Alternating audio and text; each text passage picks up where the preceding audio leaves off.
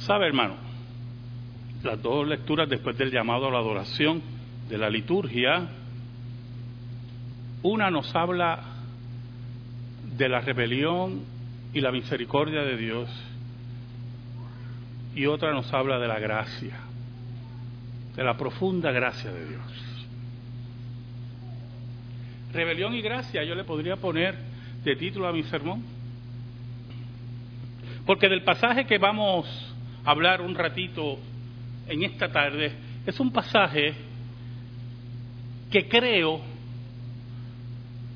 que conjuntamente con Jonás, posiblemente el Salmo 23, son pasajes de los que más se ha predicado en la historia del cristianismo. Yo creo que me acompañen a Lucas 15 y vamos a leer los versículos del 17 al 32. No sé si te acuerdas la semana pasada que fue una lectura larga, ¿verdad? Y este domingo va a ser otra lectura larga. Yo conocí a un profesor de seminario, un holandés, y cuando iba a predicar, yo nunca lo oí, pero me contaban que regularmente leía dos capítulos de la Biblia.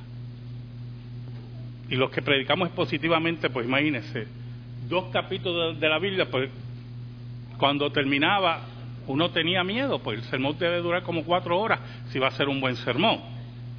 Era una especie de práctica que él tenía, pero se concentraba en unos versículos en particular. Lucas 15, del 17 al 32, dice así la palabra de Dios en el nombre del Padre, del Hijo y del Espíritu Santo. Y volviendo en sí dijo, ¿cuántos jornaleros en casa de mi Padre tienen abundancia de pan y yo aquí perezco de hambre? Me levantaré, iré a mi Padre y le diré, Padre, pecado contra el cielo y contra ti. Ya no soy digno de ser llamado tu hijo, hazme como a uno de tus jornaleros.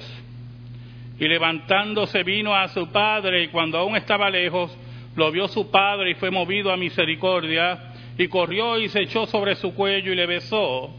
Y el hijo le dijo, Padre, he pecado contra el cielo y contra ti, y ya no soy digno de ser llamado tu hijo. Pero el padre dijo a sus siervos, sacad el mejor vestido y vestidle, y poned un anillo en su mano y calzado en sus pies, y traed el becerro gordo y matadlo, y comamos y hagamos fiesta, porque este mi hijo muerto era y ha revivido, se había perdido y es hallado, y comenzaron a regocijarse. Y su hijo mayor estaba en el campo, y cuando vino y llegó cerca de la casa, oyó la música y las danzas. Y llamando a uno de los criados le preguntó qué era aquello. Él le dijo, tu hermano ha venido y tu padre ha hecho matar el becerro gordo por haberle recibido bueno y sano. Entonces se enojó y no quería entrar. Salió por tanto su padre y le rogaba que entrase. Mas él respondiendo dijo al padre, he aquí, tantos años te sirvo, no habiéndote desobedecido jamás, y nunca me has dado ni un cabrito para gozarme con mis amigos. Pero cuando vino este tu hijo, que ha consumido tus bienes con rameras, has hecho matar para él el becerro gordo, él entonces le dijo, hijo, tú siempre estás conmigo y todas mis cosas son tuyas, mas era necesario hacer fiesta y regocijarnos, porque este tu hermano era muerto y ha revivido, se había perdido y es hallado. Oramos. Dios bueno y Dios verdadero, tú que controlas todas las cosas según tu soberanía y providencia, venimos ante ti en el nombre de Jesucristo, el que venció la muerte. ¿Cuántas veces te hemos sido infiel y tú permaneces fiel? Perdona nuestros pecados sé misericordioso como fuiste con Israel, escóndenos bajo la sombra de la cruz y que tú seas proclamado. Que el Espíritu de Dios, tercera persona de la Trinidad, llegue al corazón de los tuyos para que tú le hables por tu palabra. Que salves a aquellos que ya han sido señalados para salvación y que la palabra se convierta en condenación para aquellos que la rechazan. Porque tú eres juez justo y nada ni nadie se sostendrán delante de ti. Por Cristo Jesús oramos. Amén. Y amén. ¿Cuántos sermones hemos oído de el hijo pródigo? Uh, libros han escrito del hijo pródigo. Y se han sacado detalles de la sortilla, del becerro y que lo vio de lejos. Hasta yo he predicado de eso aquí. Pero he estado pensando, John MacArthur escribió un libro basándose en parte en el hijo pródigo. Un predicador de Nueva York, en Manhattan, muy famoso, de la PCA, tiene un sermón que a cada rato me lo mencionan. Oiga, y cuando usted va al relato, pues el relato es conmovedor, creo que es la parábola más grande de Cristo, donde vemos presente la rebelión y la misericordia y la gracia de Dios. Pero hay unos aspectos que nunca debemos perder de vista y que yo considero que por estar buscándole, eh, con mucho respeto, ¿verdad? A todos esos predicadores y comentaristas, cinco patas al gato, lo perdemos de vista. El hijo mayor siempre lleva la de perder en todos los sermones, en todos los sermones, hermano desde que simboliza a los fariseos, a que era un legalista, a que era un malagradecido. Olvídese, yo he ido, ese pobre muchacho, yo espero que sea salvo. Pero muchas veces perdemos de vista varios detalles.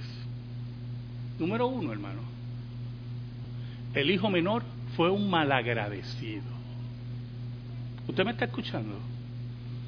Era un engreído y un malagradecido. Así de sencillo esto.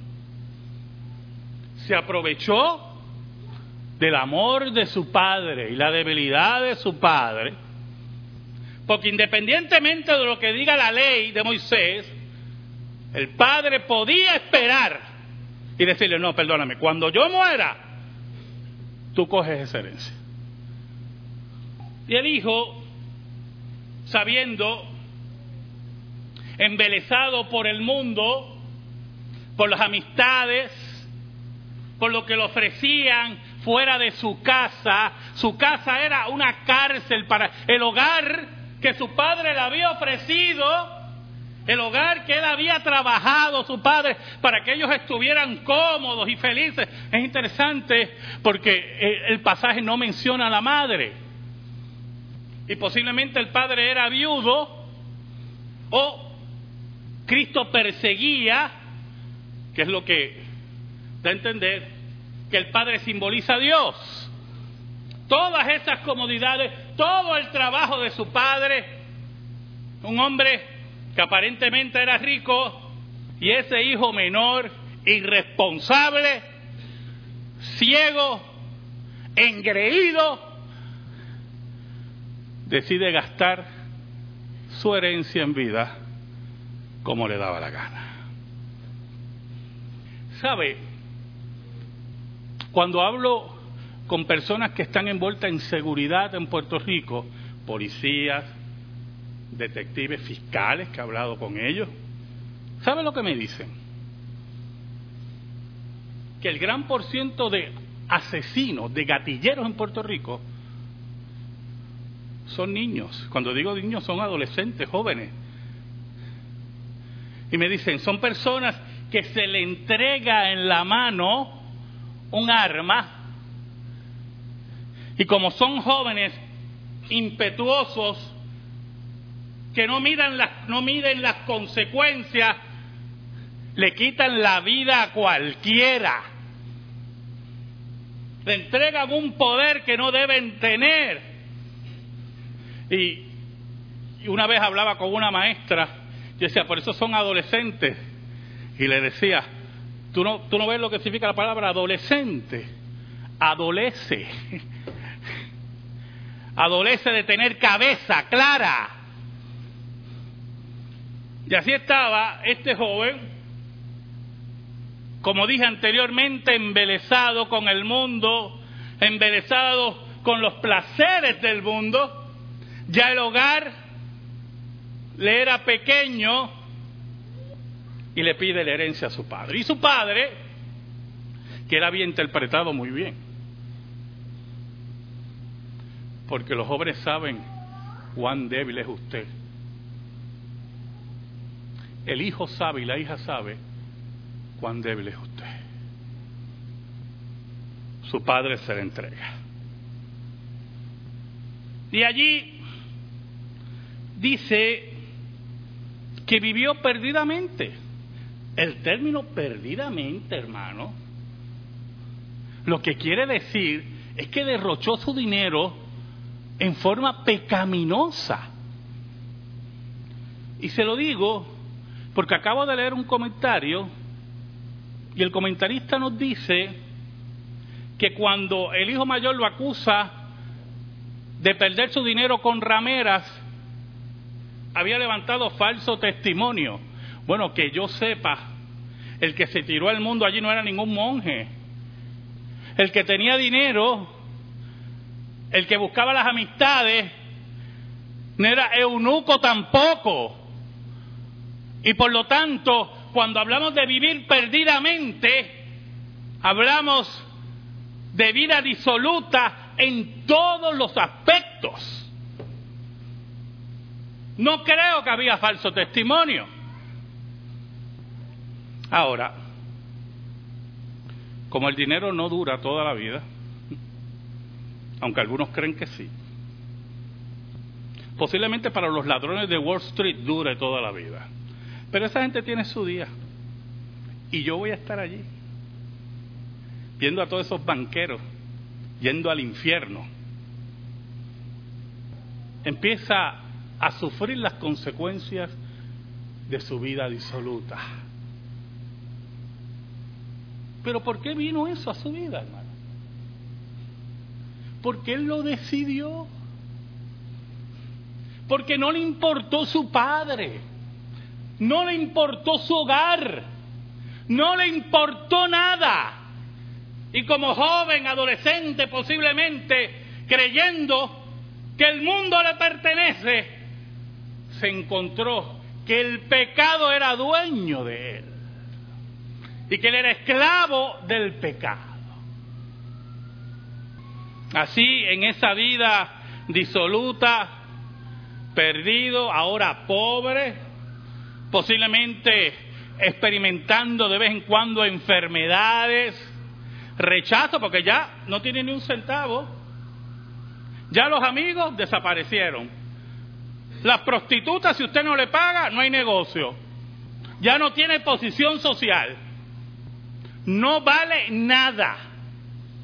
Y el versículo 17 nos dice que volviendo en sí, y hay que, podemos interpretar eso ya eh, Cristo lo dice y al decirlo Cristo podemos interpretar lo que ahí ocurre la conversión de ese muchacho. Allí entendió la comodidad de su casa. Allí entendió que nadie lo iba a aconsejar como su padre. Allí entendió el valor del dinero. El valor del dinero Allí entendió el valor de la salud. Oiga, pero hay otros que vuelven en sí sencillamente por el miedo. Sencillamente porque ya no tienen las comodidades que tenían antes. Y la ventaja que tiene este joven en el relato fue que Cristo lo cita. Entonces, se da cuenta que se está muriendo de hambre, que ya no vale nada, vuelve en sí, metanoía, cambio de pensamiento, se convierte y dice, yo voy a mi padre. Y entonces creó una pequeña oración.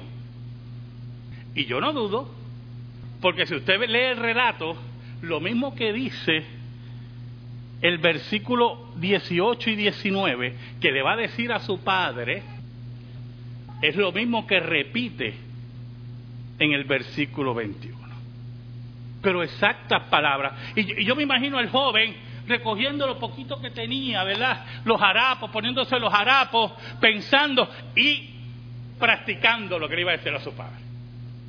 Ensayando.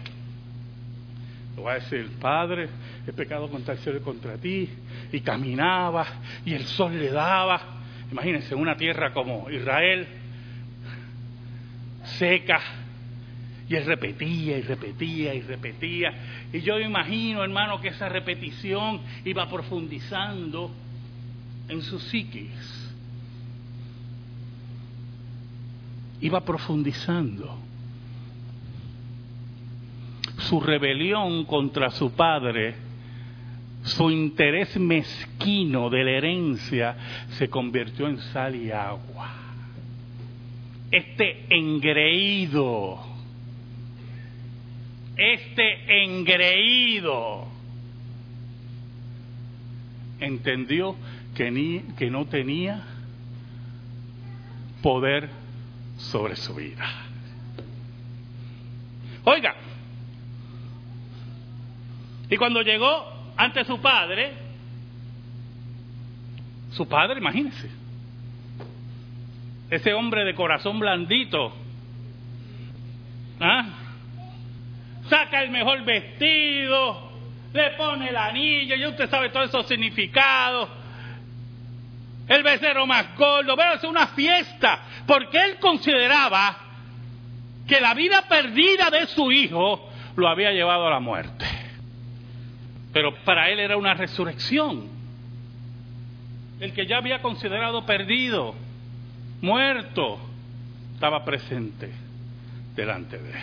Era la gran misericordia de Dios, el gran símbolo del amor de Dios ante la rebelión de este joven. Pero pasa algo.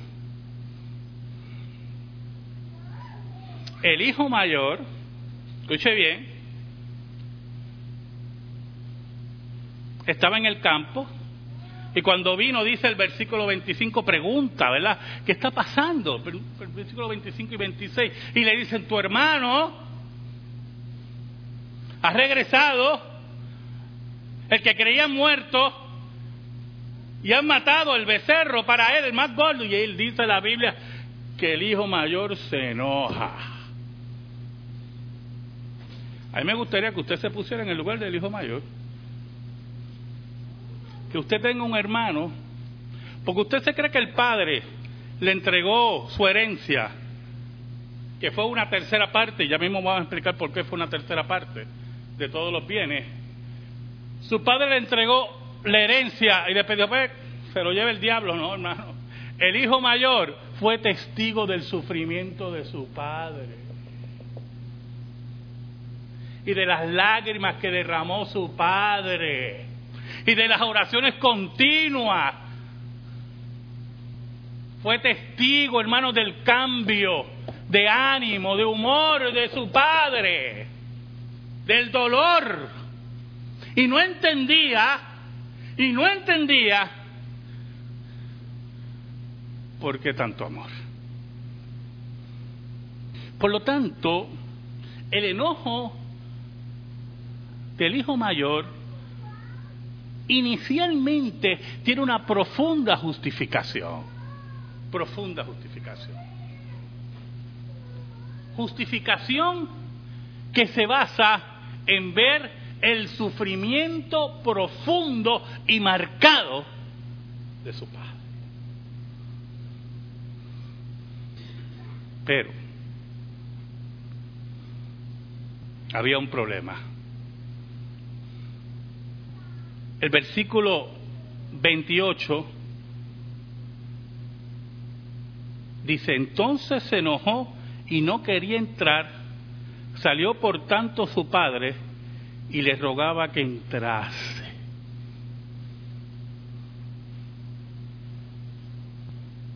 Este hijo, que decía que siempre había obedecido a su padre, ahora no quería obedecer.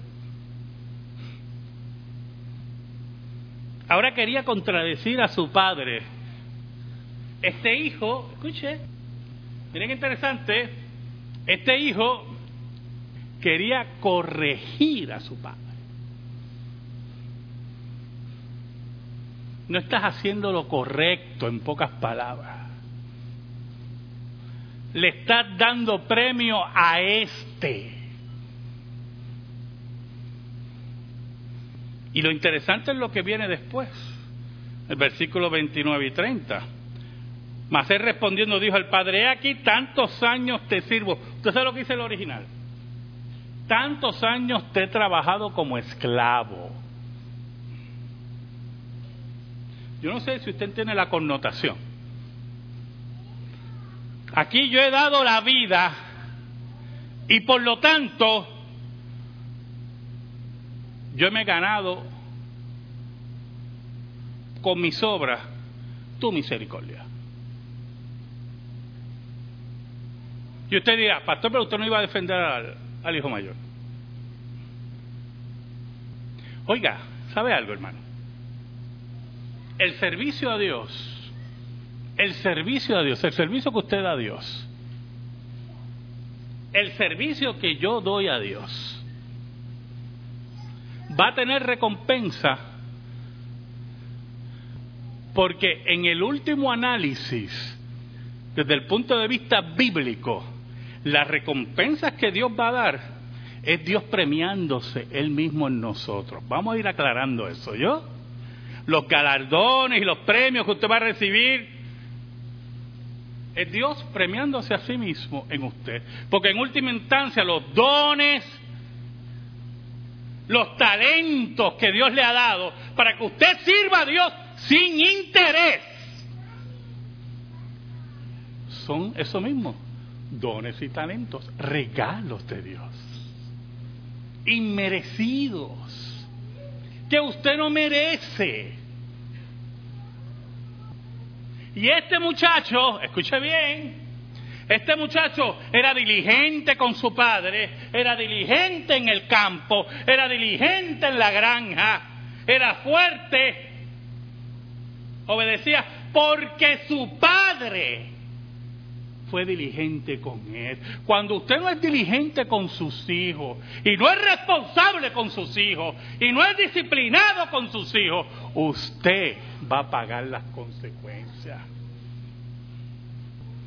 Pero eso, eso que tenía ese muchacho, esos dones que tenía ese muchacho, que los ejecutaba sirviendo a su padre, es porque su padre lo había criado, lo había alimentado, lo había fortalecido, le había enseñado la palabra y el temor a Dios.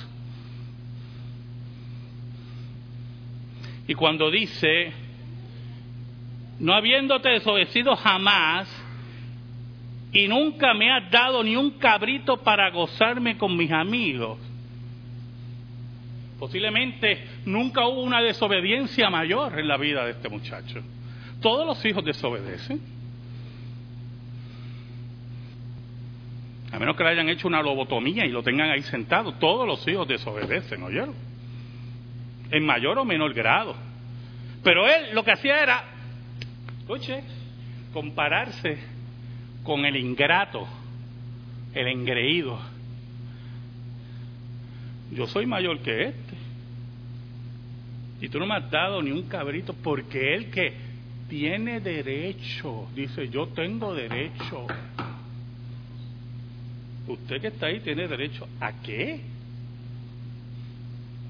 Oiga,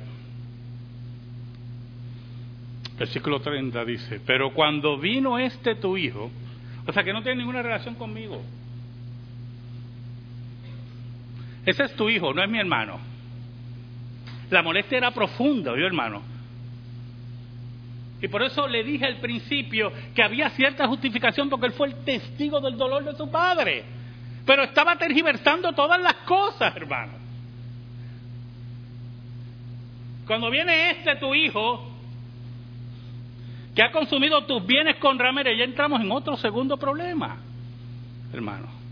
Porque aunque el padre le dio los bienes en vida, ya eran de él, no eran de su padre. En el momento que su padre le entrega una tercera parte, ya son de él. Pero su hijo consideraba, su hijo mayor, consideraba, hermano, que había desperdiciado los bienes de su padre, porque él conectaba, escuche bien, la vida placentera que tenían con la ingratitud de su hermano. Con rameras has hecho matar para él el becerro gordo. Este indigno que se acuesta con prostitutas, que votó todo el dinero, que no le importó manchar tu nombre, y tú lo premias con el becerro gordo. Póngase en el lugar de él, olvídese del otro ingrato. Usted póngase en su lugar. Y no me diga que no ha tenido hermanos así. Y no me diga que no se ha molestado. ¿Sabe cuántas veces yo he sido testigo de eso? En mi familia. Primos que han hecho llorar a sus madres y los otros hermanos le quieren arrancar la cabeza. ¿Usted sabe cuántas veces yo he sido testigo de eso? Hermano, estoy harto de ser testigo de eso. ¿Usted sabe cuál es la frase que hay por ahí? ¿Usted lo ha oído? Cuando un matrimonio tiene muchos hijos, cuatro, cinco, tres, es una gran bendición. Siempre, la frase que, ¿usted no lo ha oído? Siempre hay uno. De todos esos hijos, siempre hay uno. Y estaba ese hijo molesto, indignado, pero presentando sus credenciales de obras yo me merezco esto. El versículo 31, mire cómo dice. Él entonces le dijo, hijo, tú siempre estás conmigo y todas mis cosas son tuyas. ¿Sabe algo, hermano? La ley de Moisés decía, o dice todavía, ¿verdad? Que el hijo mayor el que abre la matriz, el primogénito, en la herencia recibe el doble. ¿Oyó? Por eso, si estamos hablando de tres aquí, el padre, el ingrato y el mayor, por eso el padre le dice, todo lo mío es tuyo, porque las otras dos terceras partes, tú eres el heredero. Tú eres el heredero, hermano. ¿Qué le está diciendo, hermano? Mira, tú no entiendes. Nosotros estamos celebrando hoy, pero tu hermano va a pagar las consecuencias.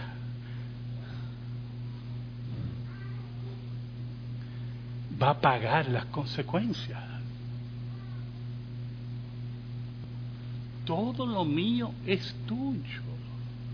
Tú te has quedado en la casa de tu padre. Tú has entendido los frutos del trabajo de tu padre, pero lo has convertido en mercancía de intercambio y de chantaje. Y ahí está el error. Porque tú no mereces nada si no hubiera sido que tu padre hubiera trabajado por usted. Por eso él dice en el versículo 32, si todo esto es tuyo, y tu hermano, que había sido perdido y muerto, ha regresado, si todo esto es tuyo, ¿quién es el ofendido, hermano? No sé si usted me está entendiendo. ¿Quién es el... Si todo esto es tuyo. ¿Quién es el ofendido? Soy yo.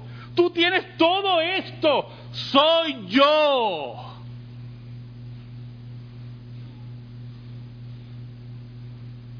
Por eso él le dice en el versículo 32, Tú lo tienes todo, por eso es necesario hacer fiesta.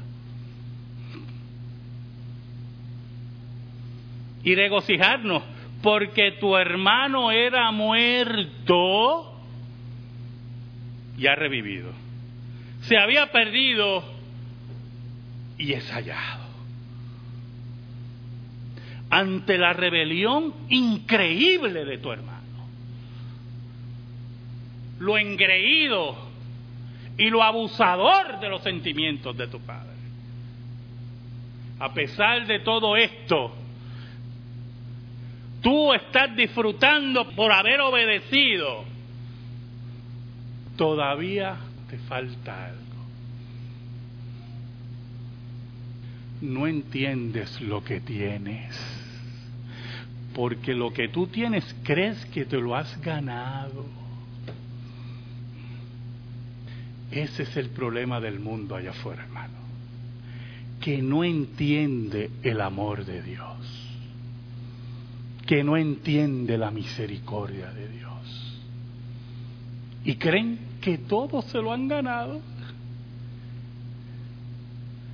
¿Sabes algo? Nada, nada de nada nosotros hemos ganado. Y si Dios, en su inmensa misericordia y soberanía y providencia, nos ha mantenido en su casa, escúchame, ¿con qué tú y yo le vamos a poder pagar? Amén. Gracias te damos, Señor que tu palabra eterna siempre esté en nuestra vida y en nuestro corazón. Por Cristo Jesús. Amén. Y amén. Estamos en silencio, hermano.